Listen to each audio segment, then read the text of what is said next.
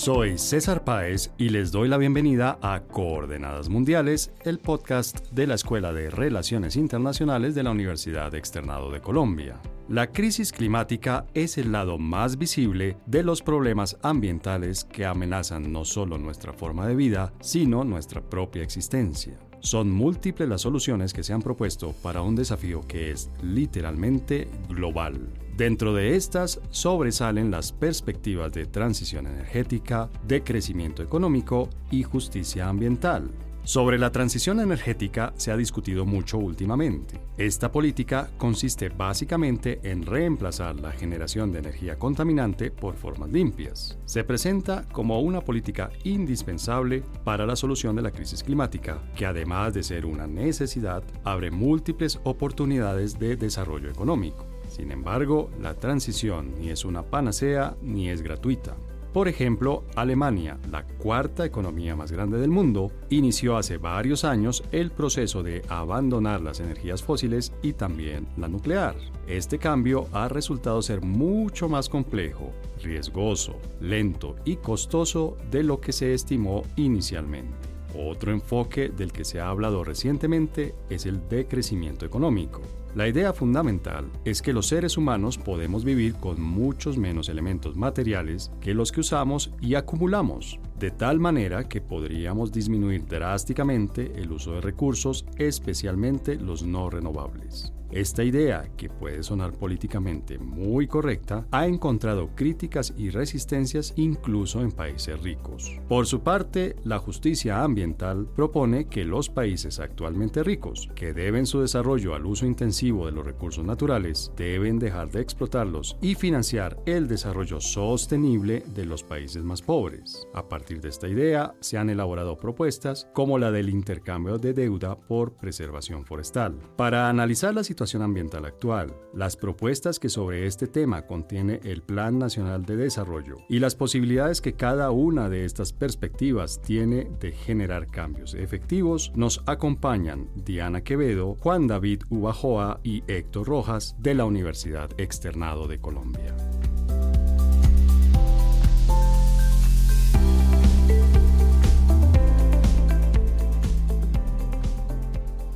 Pues hoy tenemos aquí en el estudio a Diana. Buenos días, Diana.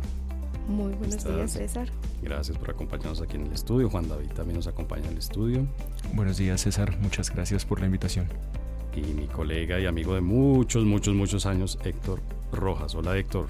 Profesor César, ¿cómo estado? Buenos días, eh, colegas de, de la mesa. Acabo de decir que colega y amigo de muchos, muchos años esté con esa formalidad.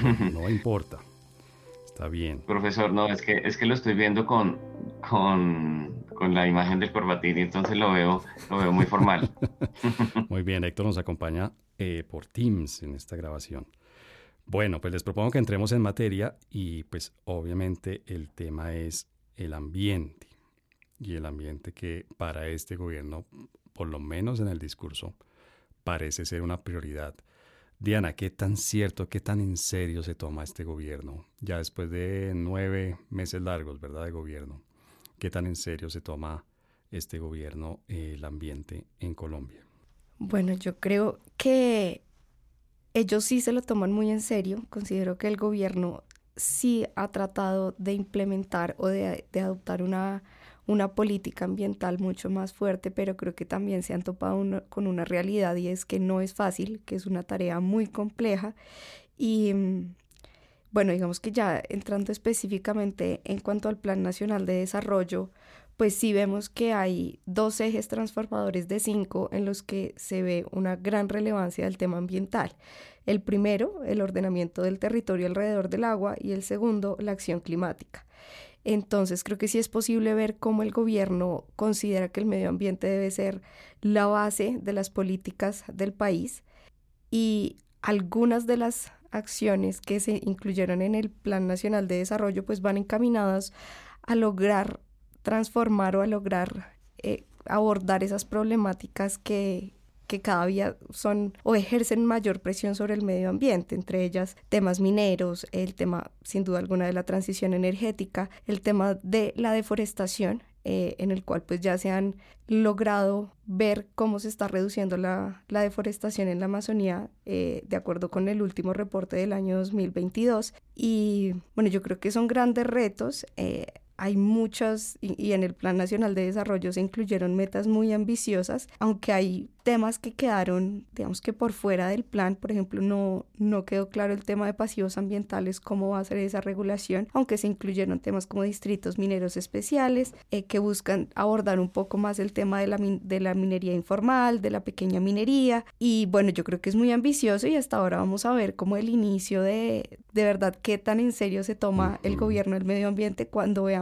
cómo va a implementar todas estas metas tan ambiciosas. Bueno, y digamos, el hecho de que esté en el Plan Nacional de Desarrollo le da es, es, un símbolo, digamos, de compromiso, ¿verdad? Es decir, el gobierno dice esto es importante, tanto que está en mi plan de acción, que finalmente es el Plan Nacional de Desarrollo. Sin embargo, me pregunto yo qué tan realista es eso, realmente qué tanto de todo eso que, por, de lo que nos mencionaba Diana y demás cosas que hay allí sobre el tema ambiental, qué tanto va a lograr realmente este gobierno y, qué, y a qué costo, ¿no? Siempre está el tema del costo. Sí, claro. Bueno, César, lo que tú mencionas es, es muy cierto, ¿no? El mero hecho de que el medio ambiente esté en el Plan Nacional de Desarrollo, es decir, que tenga un énfasis ambiental tan fuerte, es, es, es un, tiene un valor simbólico importante, ¿no?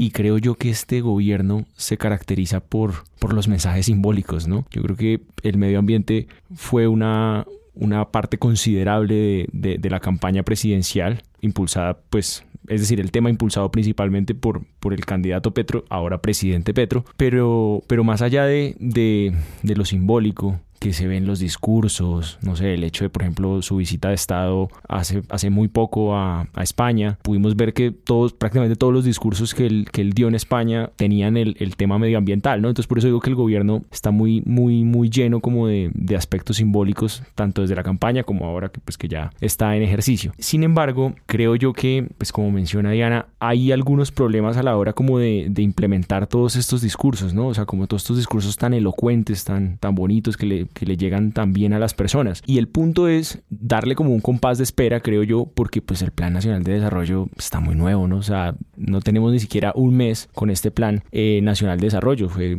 eh, sancionado el 19 de mayo, hace, hace relativamente poco. Entonces, pues sí, darle como un compás de espera y ver si efectivamente todo esto que está en el plan se puede implementar. Y sobre todo si se puede implementar bien con las comunidades y con los sectores económicos. Ahí está el problema, ¿no? Claro porque, pues claro, tanto las comunidades como los sectores económicos interesados oponen pues resistencia, ¿no? Entonces yo creo que la clave está ahí, poderse entender bien tanto con los sectores económicos como con las comunidades. Y si ese entendimiento no es bueno, pues yo creo que muchos de estos discursos simbólicos, bonitos, elocuentes, se van a quedar en eso. Entonces yo lo que espero es que al final podamos dar más acciones efectivas y no tantos mensajes simbólicos. Claro, Juan David Héctor nos dice que, que pues que obviamente está muy temprano para para evaluar y, ver, eh, empezar a, ver resultados. Por supuesto que no los hay todavía, pero de lo que se alcanza a ver hasta ahora, por ejemplo, en términos de la relación con las comunidades que, que nos menciona Juan David, ¿qué tan bien se ve a este gobierno? Porque uno tiene la impresión de que es un gobierno que habla muy bonito, que va hasta los sitios y escucha a las comunidades, pero también uno sabe que por las experiencias de gobiernos pasados, las comunidades son, digamos, eh, desconfiadas en el sentido de que siempre les ofrecen mucho y les cumplen poco. ¿Usted cree, Héctor, que con este gobierno se puede vencer, digamos, esa, esa no sé cómo llamarla así, desconfianza, escepticismo. Bueno, pues ya lo mencionas con el referente histórico. Normalmente no ha sido fácil, eh, especialmente porque las comunidades en general han sido un poco manoseadas, si se puede usar esa palabra, eh, y, por lo mismo no hay confianza. Y venimos de, muchos años de conflicto en donde el conflicto también ha agravado la desconfianza. Entonces, es cierto que plantear de el 19 de mayo para acá logros en este ejercicio no resulta tan sencillo. Sin embargo, yo creo que sí es en el diálogo que tenemos la posibilidad de construir confianza. Por supuesto, estos símbolos de los que ya han conversado, eh, ustedes hacen parte de la construcción y del diálogo, pero, pero también es cierto que, que no es lo único que se requiere. Ya, probablemente al lado del diálogo y de la construcción de confianza, eh, se requiere que, los resultados, incluso económicos, comiencen a surgir. Porque yo dejo de deforestar? ¿Cuál es mi estímulo, mi incentivo para, para dejar de, de tumbar árboles? Algo que, que represente beneficios económicos. Un poco todo lo que se habla desde la bioeconomía y los pagos por servicios ambientales y, y la compensación en general. En el momento en el que comience a tener resultados por no impactar el medio ambiente como, como en otros momentos, seguramente pues eso ayudará a la construcción de confianza, pero por supuesto es un, es un debate que pasa muy cerca del tema económico somos un país con unas desigualdades sociales muy marcadas y lograr disminuir las brechas implica tener un volumen de recursos mucho mayor para poder desmotivar el impacto ante el medio ambiente y de repente avanzar a una transición energética eh, y otros temas, pero seguramente ya lo conversaremos en un momento. Diana, de ese último punto, ese último factor que menciona Héctor, que es el de el dinero. Siempre llegamos al maldito dinero, siempre llegamos al dinero. ¿Cómo puede uno lograr, no sé, romper un círculo que, que se ha advertido prácticamente desde la campaña y es la propuesta de este gobierno es dejemos los recursos quieticos ahí, sobre todo los minero, minero energéticos, ¿verdad? No hay que tocarlos, no hay, hay, que dejarlos allí donde están enterrados. Pero resulta que esos recursos minero energéticos a su vez son, los, son una fuente muy importante, no es la única, pero es una fuente muy importante de eh, la riqueza del país y de los ingresos del gobierno. ¿Cómo puede uno, no sé, lograr, hay, una piedra filosofal, digámoslo así, que logre, que logre resolver este, esta cuadratura del círculo en el sentido de, estamos diciendo, vamos a renunciar a ciertos dineros y vamos a hacer unas acciones que necesitan mucho dinero. Bueno, sin duda alguna este tema es uno de los más complejos, sobre todo cuando estamos hablando de temas de cambio climático, cuando esto lo que implica es realmente al final es una modificación de cómo funciona la economía a nivel mundial. Y esto quiere decir que entonces en Colombia, estableciendo este tipo de políticas, no vamos a lograr generar esa economía de escala o esas economías de escala que se requieren para lograr la transición energética a nivel mundial. Y en este punto económico, entonces hemos escuchado de la teoría del decrecimiento. Y esta teoría va unida con otra que es la teoría del crecimiento verde. Entonces tenemos estas dos corrientes económicas que hoy en día nos están diciendo, bueno, ¿cuál es la solución que se debe plantear desde la economía para lograr esa transición energética? Y a mí algo que, mm, digamos, que me preocupa un poco es que si, digamos, este gobierno está un poco de la corriente de la teoría del decrecimiento, pues esta teoría también lo que incluye es conceptos de justicia ambiental a nivel global. Y esta justicia ambiental implica que países como Colombia, que son países en desarrollo, no tienen los recursos económicos para lograr esa transición energética, pero que además son altamente vulnerables al cambio climático. Y la teoría del decrecimiento lo que dice es hay una injusticia climática en relación con estos países. Estos países entonces no les podemos pedir que dejen de utilizar sus recursos o de aprovechar sus recursos económicos en pro, digamos, del beneficio de todo el mundo, incluyendo aquellos países que realmente son los culpables o son quienes han contribuido a la crisis climática que hoy en día tenemos. Perdóname que te interrumpa, pero entonces, si te estoy entendiendo bien, quiere decir que por lo que yo he oído del gobierno, el gobierno no ha entendido bien la teoría del decrecimiento. ¿verdad? Exactamente. Desde mi punto de vista, creo que si se promueve esta teoría del decrecimiento, thought esto lo que implica es que nosotros podemos utilizar nuestros recursos económicos considerando que nosotros también tenemos un derecho al desarrollo que implica que tenemos que garantizar esos derechos económicos, sociales y culturales de nuestra población. Y eso lastimosamente solamente lo vamos a lograr aprovechando esos recursos económicos del subsuelo y minero energéticos. Entonces creo que hay, digamos que debe haber un poco más de, de coherencia de cómo llevamos esa teoría del decrecimiento realmente a la práctica en un país como Colombia con las características que nosotros tenemos. Y considerando que eh, en verdad en un futuro cuáles son las implicaciones que pueda tener además el tema de eh, suspender totalmente la minería y el desarrollo de hidrocarburos en el país, no solamente en términos económicos de que no están ingresando las regalías del desarrollo de estas actividades, sino también en un futuro eh, en términos de seguridad energética, cuánto va a costar para el país y cuánto va a costar para aquellas comunidades que no pueden tener acceso a recursos energéticos y los impactos que esto pueda tener en temas como la seguridad alimentaria, por ejemplo. Pero Juan David, pues yo te traslado un poco la pregunta. Tú me decías, una pieza, un actor, digamos, un actor para, entenderlo en ese término, eh, es, son las comunidades. Y a las comunidades me parece a mí que es un poquito entre ingenuo y soberbio llegar a decirles, mire, por favor no toquen los recursos que ustedes tienen allí alrededor suyo y vamos todos a volvernos sostenibles y verdes y respetuosos del medio ambiente. Hay que llegarles con algo. Pero si uno renuncia a estos, a estos recursos que produce, por ejemplo, por ejemplo, eh, todo el sector minero energético, ¿con qué puede llegar uno? ¿De dónde saca unos recursos para llegar con alguna oferta a las comunidades?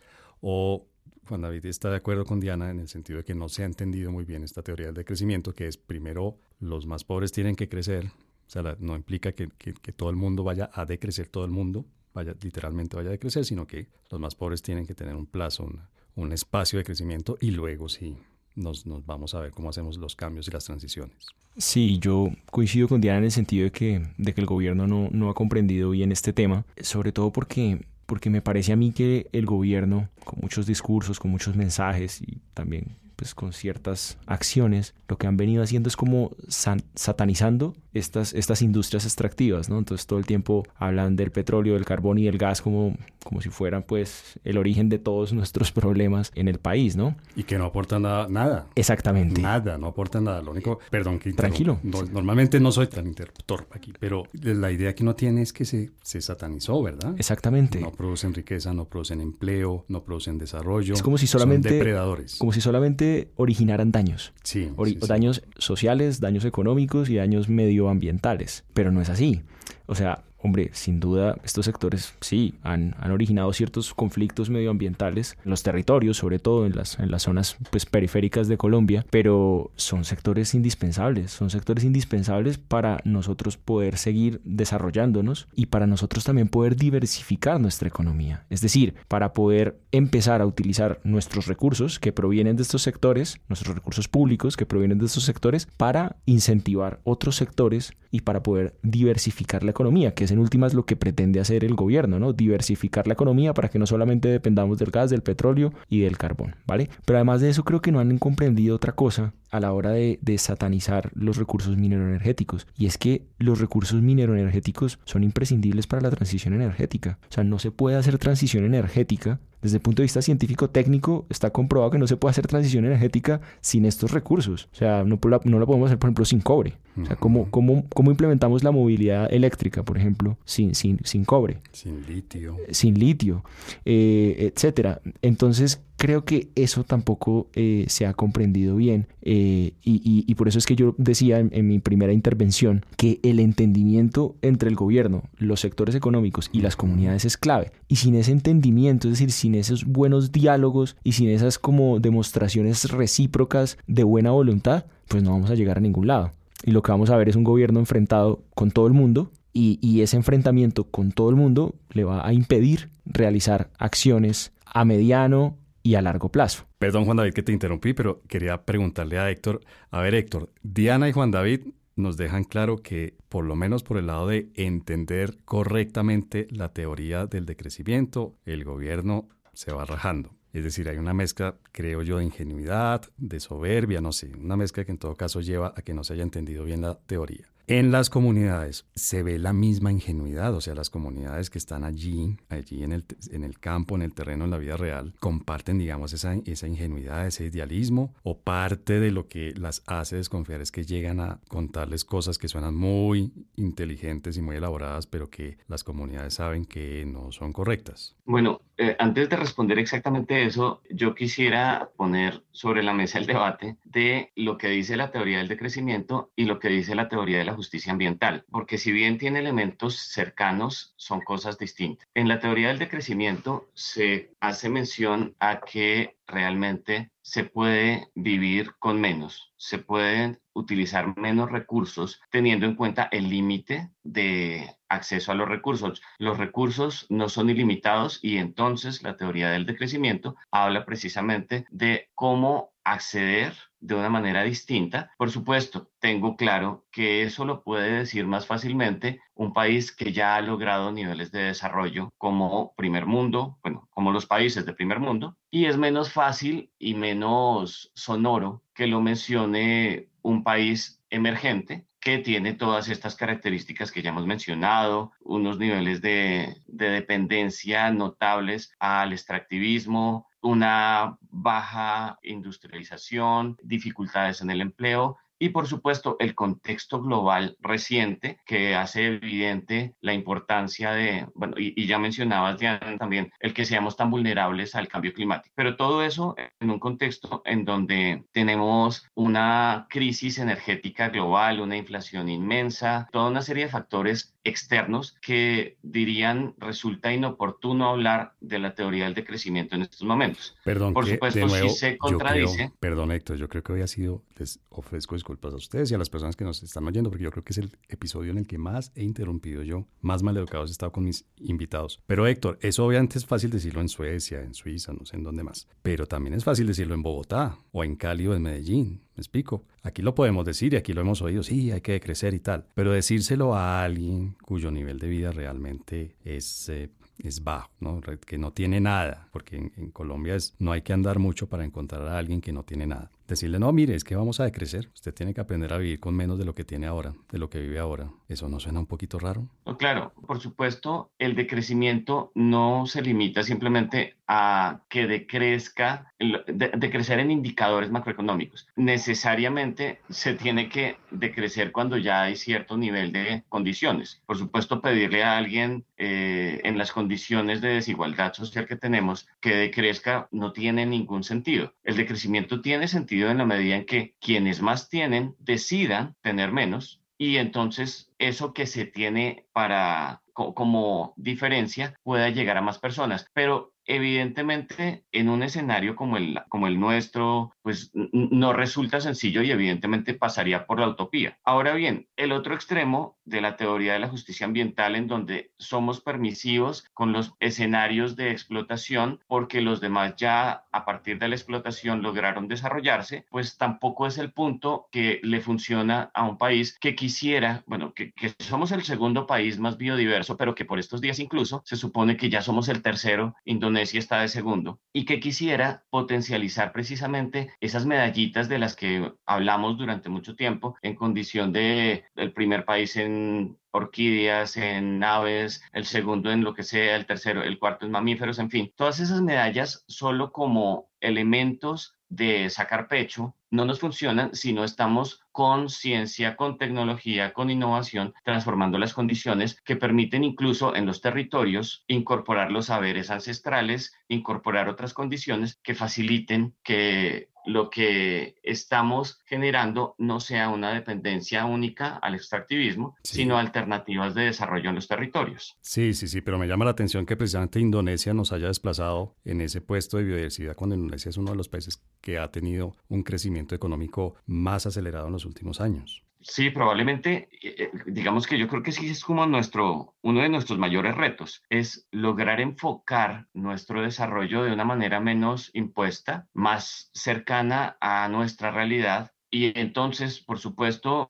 podría ocurrir que romper con los ingresos de las divisas que genera eh, la minería a todo nivel, pues no nos funciona pensando en disminuir brechas sociales, generar mayor educación, más alternativas, más ciencia, tecnología, innovación, más infraestructura, eh, pero necesariamente tenemos que reorganizar un poco nuestro horizonte, porque la minería claramente va en contra del tema ambiental, del tema de la biodiversidad. El extractivismo en todas sus formas va en contra de la biodiversidad. Y si esa es una de nuestras mayores perlas, acabar con la biodiversidad determina más vulnerabilidad frente al cambio climático, menos posibilidades de desarrollo, por ejemplo, en territorios a la luz, por ejemplo, del turismo, entre otros temas. No es un, rompecabezas sencillo porque seguimos viviendo conflicto, porque tenemos actores armados en todo el territorio, una ingobernabilidad que no depende únicamente de este gobierno, pues llevamos muchos años en conflicto, pero hoy es más grave porque los actores ya no son o paramilitares o guerrilleros, sino toda una serie de pequeños actores con quienes negociar esta paz total que propone el gobierno resulta inmensamente complicada, pero que pasa muy cerca de todo lo que tiene que ver con deforestación, minería, minería en todos sus matices, entre otros. Y por supuesto, la posibilidad de generar el desarrollo en los territorios y con las comunidades. Extractivismo es, digamos, la, la, la expresión con que podrían englobar esto. Juan David, mañana vamos a decir, llega el, el, hada madrina, el genio de la lámpara, y le pedimos un deseo, le decimos, vamos a terminar con el extractivismo en Colombia. Mañana ya no hay extractivismo. ¿Esa es la solución a todo el tema del que estamos hablando? No, yo creo que no, eh, por lo que ya dije hace un segundo. Es decir, la misma transición energética requiere eh, de muchos minerales que, que ¿de dónde los vamos a sacar? Con, base, los vamos a, los vamos a conseguir con base en la industria, en las industrias extractivas, ¿vale? Entonces yo creo que no podemos decir hasta aquí llegamos con el extractivismo y, chao. Yo creo que eso no. Ese no es el deseo. Yo creo que ese no es el deseo. A este, a este genio de la lámpara. Pero además creo otra cosa, creo otra cosa y es aparte de lo, de lo meramente natural, de lo meramente físico, es decir, que necesitamos de estos minerales para la transición energética. Creo que la transición energética requiere mucho tiempo, mucho, mucho tiempo, muchos años quizá décadas. Es más, yo, yo creo que tal vez nosotros no la vamos a alcanzar a ver materializada. ¿Por qué? Porque es que la transición energética es un cambio global, ya Diana lo decía, esto, esto es algo mucho más grande que, Colombia. Pero además de que es algo mucho más grande que Colombia, es algo que no solamente implica eh, a la economía, sino a, a, todo lo que somos como sociedad y a toda nuestra cultura. Este es un cambio más, más o menos como el cambio del Estado absoluto al Estado de Derecho. del Estado arbitrario al Estado de Derecho. ¿Por qué? Porque es que cuántos años llevamos basando nuestra economía y nuestro desarrollo mundial en los combustibles fósiles. Siglos. Entonces, para poder hacer esa transición, pues requerimos mucho tiempo. Entonces, por eso es que, uno, por lo físico natural, necesitamos de los minerales y dos, necesitamos tiempo para cambiar culturalmente, económicamente, políticamente, etcétera, etcétera. Pero si quiero agregar algo a, a lo que decía eh, Héctor hace un segundo respecto a, a, que se puede vivir con menos. Y, y, creo, que, creo que él tiene razón, sobre todo para los países más industrializados, más desarrollados, etcétera. Hace poco veía un documental de algo que, que recomendaré más adelante sobre la cantidad de dióxido de carbono que emite los multimillonarios y la cantidad de dióxido de carbono que emiten las personas de clase media y de las clases más, más bajas. La diferencia es brutal. No he visto el documental, pero me imagino los, los super yates. Exactamente, yates, aviones, eh, Ferraris, Lamborghinis, bueno, ese montón de cosas que ellos utilizan y que obviamente son de acceso limitado porque no todo el mundo tiene el dinero para acceder a esas cosas. Pero bueno, el caso es que se puede vivir con menos, es decir, se puede mm, bajar el nivel de vida, pero para eso se necesita mucha educación ambiental. ¿Por qué? Porque es que la gran mayoría de las personas, la gran mayoría de las personas que habitan este planeta no es consciente de las consecuencias del cambio climático, ni consciente de, las consecuencias de las, de las crisis ambientales en general, de la pérdida de biodiversidad, de la crisis de las basuras, bueno, etcétera, todo el montón de crisis ambientales que tenemos. Y solamente por medio de educación ambiental se puede conseguir esto de, que podemos vivir con menos, ¿no? Eso quería pues eh, agregar. Bueno, pues este podcast no puede vivir con menos oyentes, entonces mi deseo para el genio de la lámpara es que las personas que están escuchando oigan esta pausa que vamos a hacer y venimos al segundo segmento de Coordenadas Mundiales.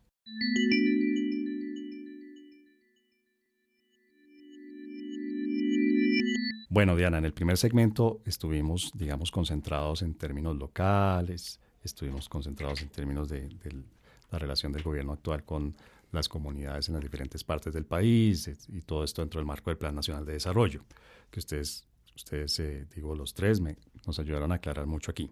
En este segundo segmento les propongo que ampliemos un poco la mirada, que ampliemos un poco el plano y nos vayamos al mundo, es decir, al, tema internacional. Y yo quiero comenzar, obviamente, con muy mala intención, lo reconozco y lo confieso aquí, con dos ejemplos.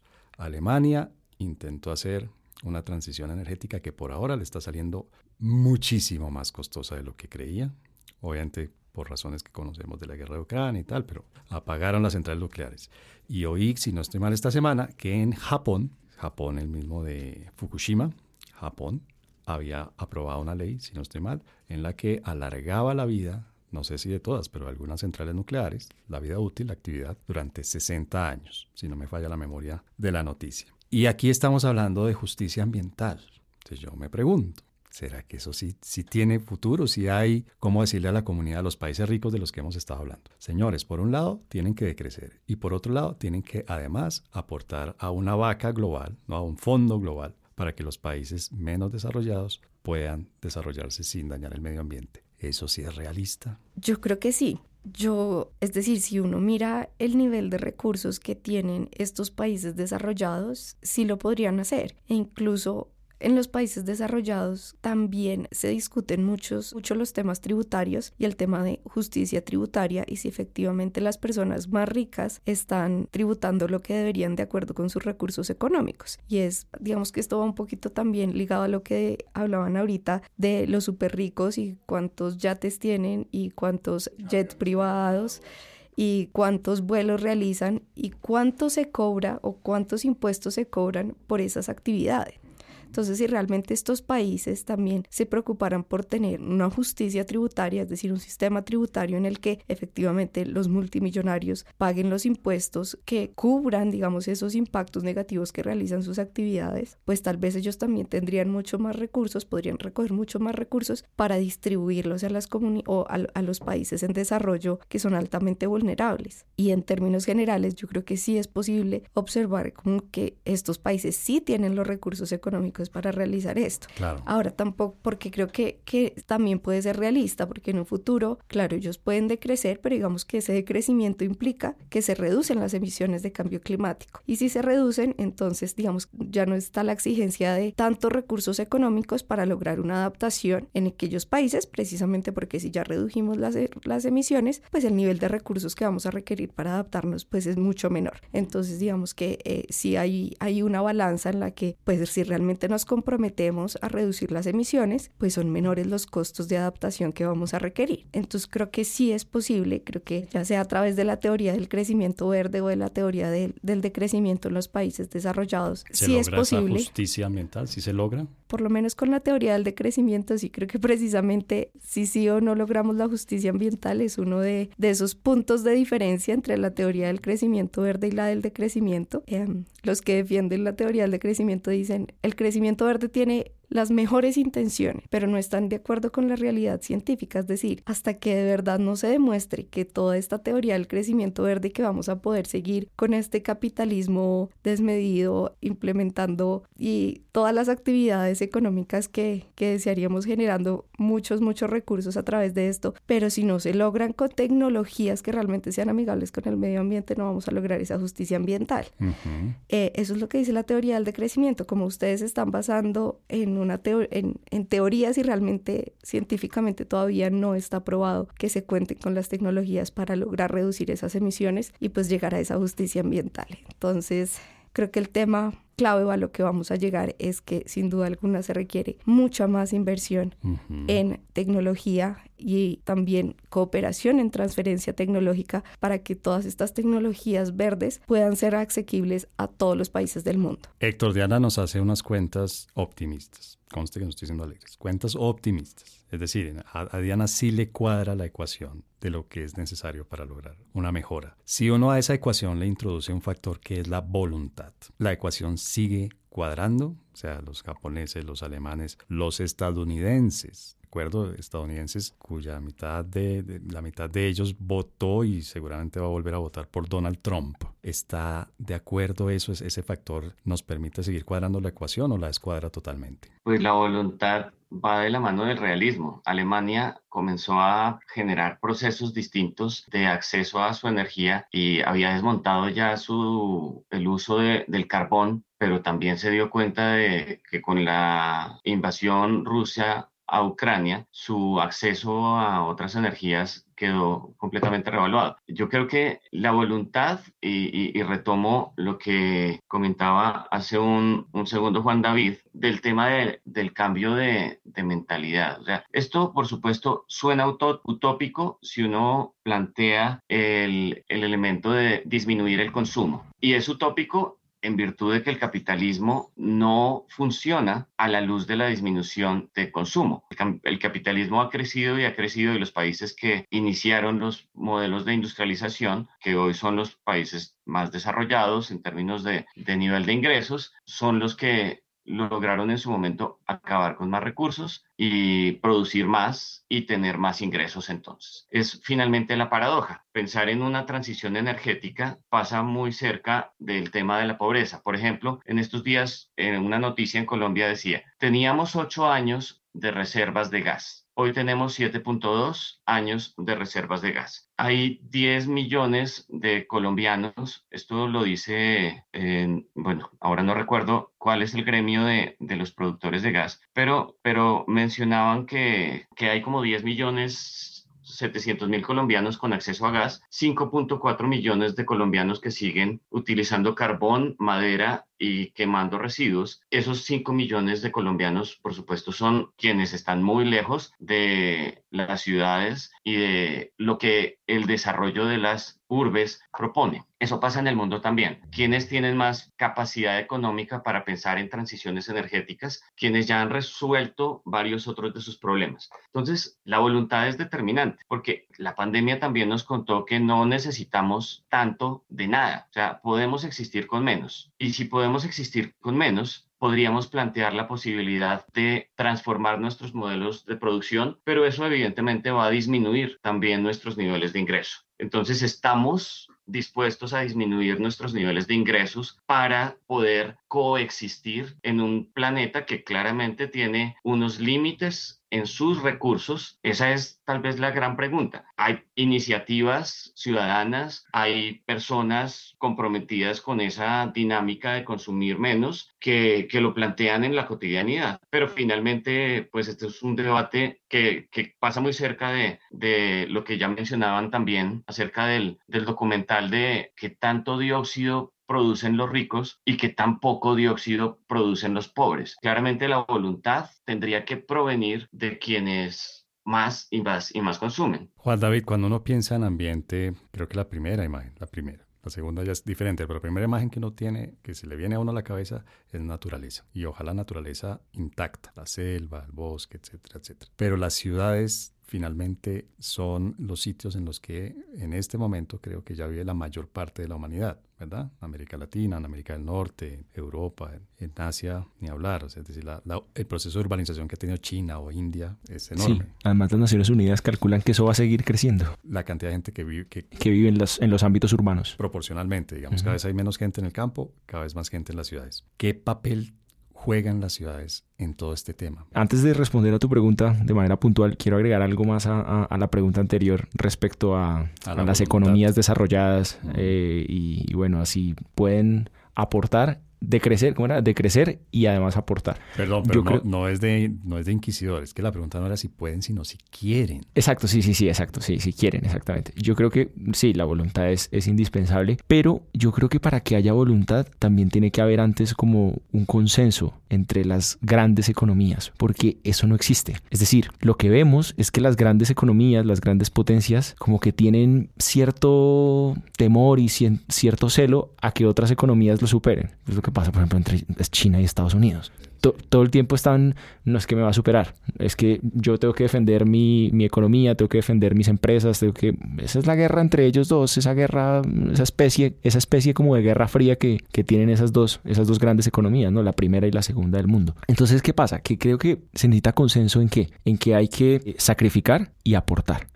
Solamente cuando sean conscientes de que hay que sacrificar y aportar, yo creo que ahí sí se puede como ver más voluntad. Porque es que si uno ve las, discusiones sobre cambio climático, han fracasado es por eso. Porque, porque no, no están dispuestos a sacrificar y no están dispuestos a aportar. Por eso fracasó el, protocolo de Kioto. Porque al final ni China ni Estados Unidos lo terminaron ratificando. Y por eso llegamos al Acuerdo de París, ¿no? Que es ya más como voluntario, como que cada país se compromete conforme a lo que puede, etcétera. ¿Vale? Entonces eso quería como aportar respecto a la pregunta anterior. Y respecto a, a la pregunta que me haces ahora, no, las ciudades, las ciudades son vitales porque las ciudades son los grandes focos de, emisión de, gases de efecto invernadero, pero además de, de los grandes focos de, emisión de gases de efecto invernadero, también son los grandes focos de emisión de gases contaminantes del aire. Entonces ahí se, se mezclan pues dos problemas de la atmósfera importantes, el cambio climático del que ya hemos estado hablando, que es un problema global, y el problema del deterioro de la calidad del aire, que es un problema más urbano y más, más local, ¿no? Pero en definitiva lo que trato de decir es que estas ciudades eh, son los grandes focos de, emisión por la cantidad de actividades que nosotros mismos realizamos ahí, ¿no? Es decir, tenemos las edificaciones, la movilidad, industria que también se realiza en, las zonas industriales de, de las ciudades. Entonces creo que las ciudades tienen que transformarse de una manera muy integral tratar de, ser ciudades sostenibles e inteligentes, ¿no? que es en últimas el cambio que se pretende, ¿no? un cambio transversal, holístico. Y cuando cada uno de esos sectores logre transformarse, pues veremos cómo las ciudades dejan de ser menos contaminantes, por así decirlo. Entonces, claro, el papel de las ciudades es, es clave. Es por supuesto un papel clave, Diana, pero, pero es, eh, lo pueden hacer de manera aislada o las ciudades necesitan necesariamente conectarse con otras ciudades del mismo país e incluso del mundo. Yo creo que sin duda alguna eh, sí es necesaria esa conexión entre lo rural y, y lo urbano uh -huh. y sin duda alguna la cooperación de ciudades alrededor del mundo también es clave. Incluso hay muchas iniciativas actuales de ciudades por el clima, por ejemplo, de la cual Bogotá es parte, Medellín entiendo que también. Sí, Bogotá y, es parte, son ciudades por el mal clima. ¿no? Sí, claro, la, digamos que los problemas de contaminación de, del aire de Bogotá son, son graves y en general de, de las principales ciudades de Colombia, como Medellín también, pero digamos que esta cooperación entre ciudades permite, por ejemplo, la transferencia de tecnología, que esa es una de las claves para lograr esa transición energética al mejoramiento de la calidad del aire. Y además también es clave, digamos que esa conversación entre lo urbano y lo rural, porque digamos que si tenemos en cuenta el caso de Bogotá, el caso de Colombia, el ca en Bogotá la principal vulnerabilidad frente al cambio climático es la seguridad alimentaria. ¿Y por qué? Porque entre otras, digamos que las vías de acceso pues se generan derrumbes, esto implica que los camiones no pueden transportar los alimentos a la ciudad. Entonces, frente a esto, ¿qué actividades podemos desarrollar para poder aumentar la resiliencia de Bogotá y prevenir que hayan riesgos de seguridad alimentaria en un futuro por los impactos del cambio climático? Entonces, realmente es qué soluciones vamos a prever, cómo podemos conectar lo urbano con lo rural, qué soluciones eh, podemos empezar aquí de agricultura urbana sostenible que de verdad nos permitan aumentar la resiliencia y adaptarnos al cambio climático en las ciudades. Entonces, esas conversaciones sin duda alguna sí son muy importantes, esa cooperación es esencial para enfrentar todos los problemas y retos ambientales que enfrentan las ciudades alrededor del mundo. ¿Y las ciudades colombianas tienen algo que ofrecer en ese sentido? Porque uno tiene la sensación de que cada vez que hablamos de cooperación internacional estamos pensando en qué nos dan, qué podemos pedir, qué, qué nos pueden transferir prácticamente en una sola dirección, ¿no? De allá para acá. ¿Las ciudades colombianas tienen algo que ofrecer en términos de, de, de buenas prácticas, por ejemplo, en términos de, de algo que podamos compartir con los demás? Yo creo que sí, y aunque es un tema bastante controvertido en la ciudad, que a muchos les gusta y a muchos no, yo creo que el tema de las ciclorrutas, por lo menos digamos que en estos últimos tres años sí se ha visto un aumento. Más de un millón de personas utilizan la cicla como medio de transporte en Bogotá y creo que es un número bastante significativo y que sí pone un ejemplo alrededor del mundo de que es posible movilizarse, digamos que fortalecer este medio de transporte como una solución ambiental, que sin duda alguna tiene muchos retos y que no es perfecto, que tiene mucho por mejorar, especialmente en un, una ciudad como Bogotá con los problemas de seguridad que tiene y de contaminación del aire, porque no podemos saber a ciencia cierta cuáles son esos impactos, digamos, en la salud de los ciclistas debido a la contaminación del aire que tiene la ciudad, ¿no? Aun cuando son aspectos con, por mejorar, creo que sí es un ejemplo de una muy buena práctica de cómo podríamos llegar a tener ciudades sostenibles en un futuro. Y Héctor, aquí uno tiene un poco a veces la lógica de, del que peca y reza empata. Nos decía Juan David hace un rato, las ciudades pues son, digamos, origen de parte del problema y el empate podría venir tal vez por el lado de los parques naturales. ¿Cómo está Colombia en, en este momento en términos de parques naturales? Tenemos, no sé, yo me imagino que nunca son suficientes los parques naturales que hay, pero ¿hay alguna necesidad de ampliarlos? ¿Hay algo en este gobierno que indique que se van a ampliar? Pues Colombia ya tiene más de su 50% de territorio como áreas protegidas. 50%. Lo que, sí, lo que, lo que muchos de los cuales coinciden también con con territorios que son, que hacen parte de comunidades indígenas que se han relacionado normalmente con una buena administración de los recursos y entonces garantes de estos espacios. Pero entonces, al lado de ampliar de repente por decreto estas áreas protegidas, se requiere, por supuesto, lograr garantizar que se van a mantener protegidas. Al lado de Chiribiquete en el Guaviare o en el Casanare, en el 2019 hubo un congreso de bosques mundial en el Casanare, perdón, en, Caquetá, y resulta que Caquetá es uno de los departamentos que más han deforestado. Eh, al lado de Chiribiquete ha sonado, tal vez han escuchado aquellas noticias en donde la carne que se vende en el éxito se produce en haciendas ganaderas que han deforestado los límites del el parque Chiribiquete. En Colombia, más que las ciudades, el calentamiento global está determinado por el mal uso del suelo, que está definido en los monocultivos y la ganadería, y entonces la deforestación es particularmente el mayor de los responsables de el calentamiento global en, en, el país. Yo creo que el que pesa, el que peca y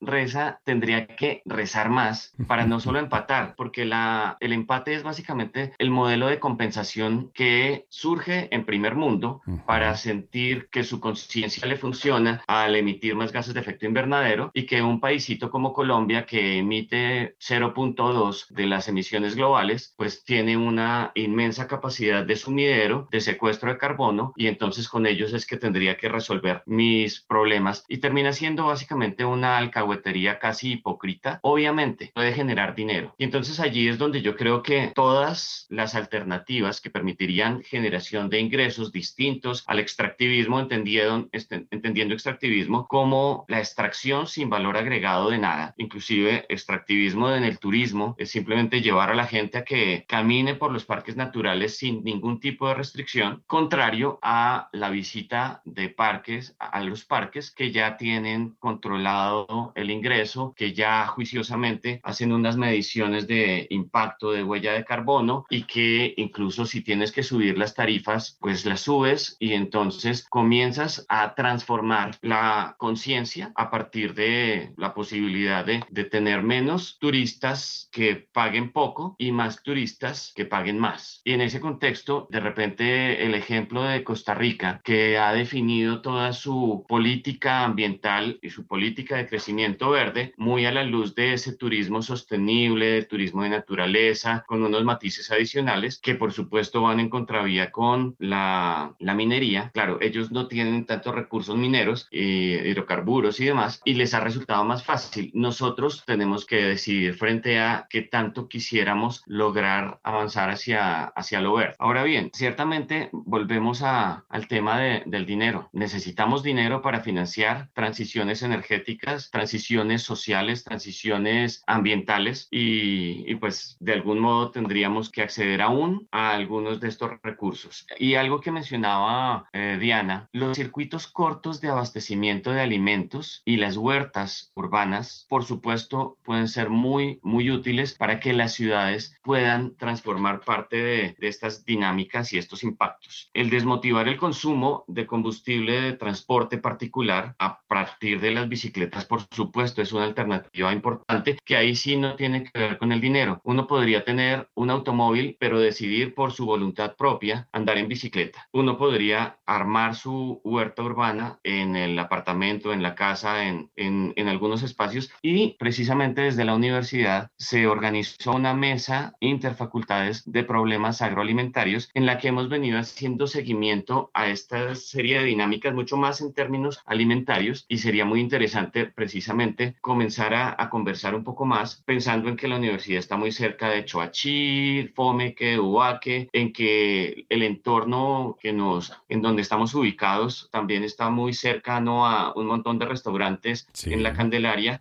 que tendrían la posibilidad de, de articularse y la universidad finalmente ser un agente de articulación con toda esta serie de procesos. Bien, bueno, pues es, ese sin duda será un aporte valioso para este problema. La recomendación bibliográfica de Coordenadas Mundiales.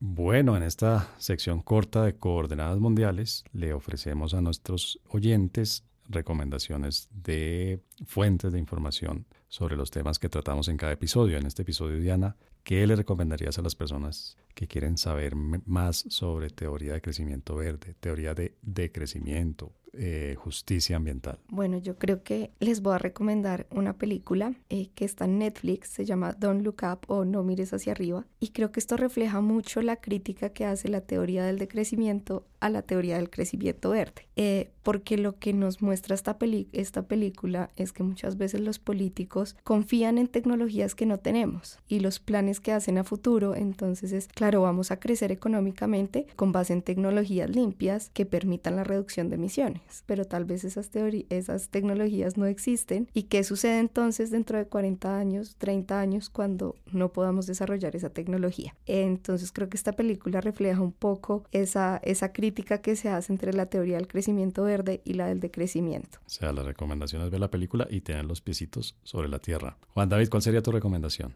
Bueno, César, yo creo que voy a recomendar más que una película o un documental o una serie, es en general un, un canal de YouTube, que es el canal de DW Documental. DW es un medio de comunicación alemán y tiene un canal de YouTube que específico dedicado a, documentales. Y pues hay de muchos temas, no solamente temas medioambientales, pero hay varios documentales importantes medioambientales y, muchos de ellos están dedicados a la transición energética. Entonces yo creo que son, son sencillos, son didácticos, son, son entretenidos. Entonces creo que por medio de esos documentales uno puede ver en, a grandes rasgos qué es la transición energética, de qué depende y sobre todo qué problemas medioambientales nos va a originar. La porque transición. exactamente, porque es que la gran paradoja del derecho ambiental y, de, y de los problemas medioambientales en general es que la ciencia y la técnica nos crean un problema, lo identificamos, una vez identificado tratamos de resolverlo con más ciencia y con más técnica y cuando lo hacemos, es decir, cuando aplicamos esa nueva ciencia, esa nueva técnica para resolver ese problema ya identificado, una vez lo resolvemos o una vez lo, lo controlamos, nacen otros, ¿no? Claro.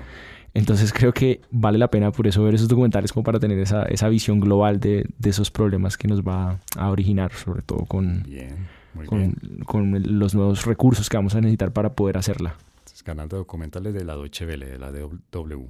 Exactamente. Héctor, ¿y cuál sería la recomendación que usted le daría a las personas que quieren entender mejor todo este tema del decrecimiento, de la justicia ambiental, del crecimiento verde? Bueno, me vi un, un documental en Netflix que se llama Seaspiracy, como la conspiración del mar. Ah, ok. Seaspiracy. ¿Se puede, lo puede, puede, porfa, deletrear? S-E-A-S P-I-R-A-C-Y.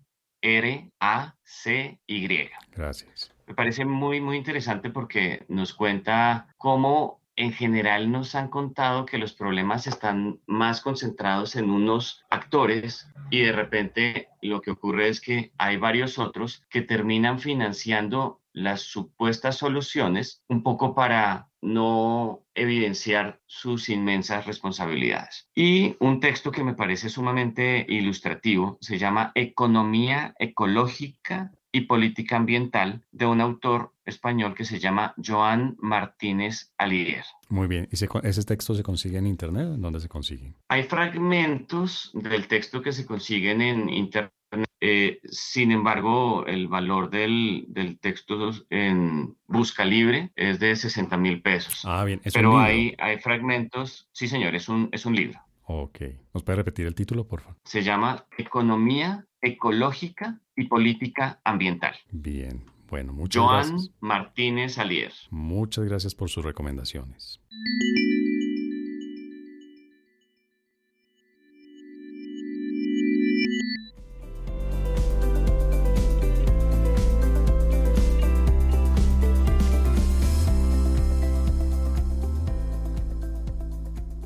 Bueno, pues este tema tiene mucho de ancho, mucho de largo y mucho de profundo.